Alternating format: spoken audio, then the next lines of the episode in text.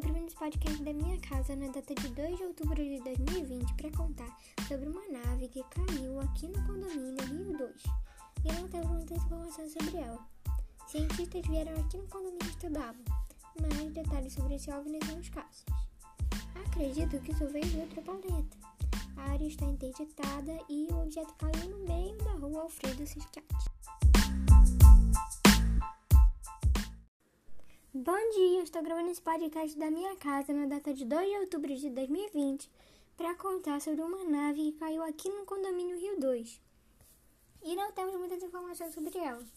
Cientistas vieram aqui no condomínio estudá-la, mas detalhe, de, detalhes sobre esse OVNI são escassos.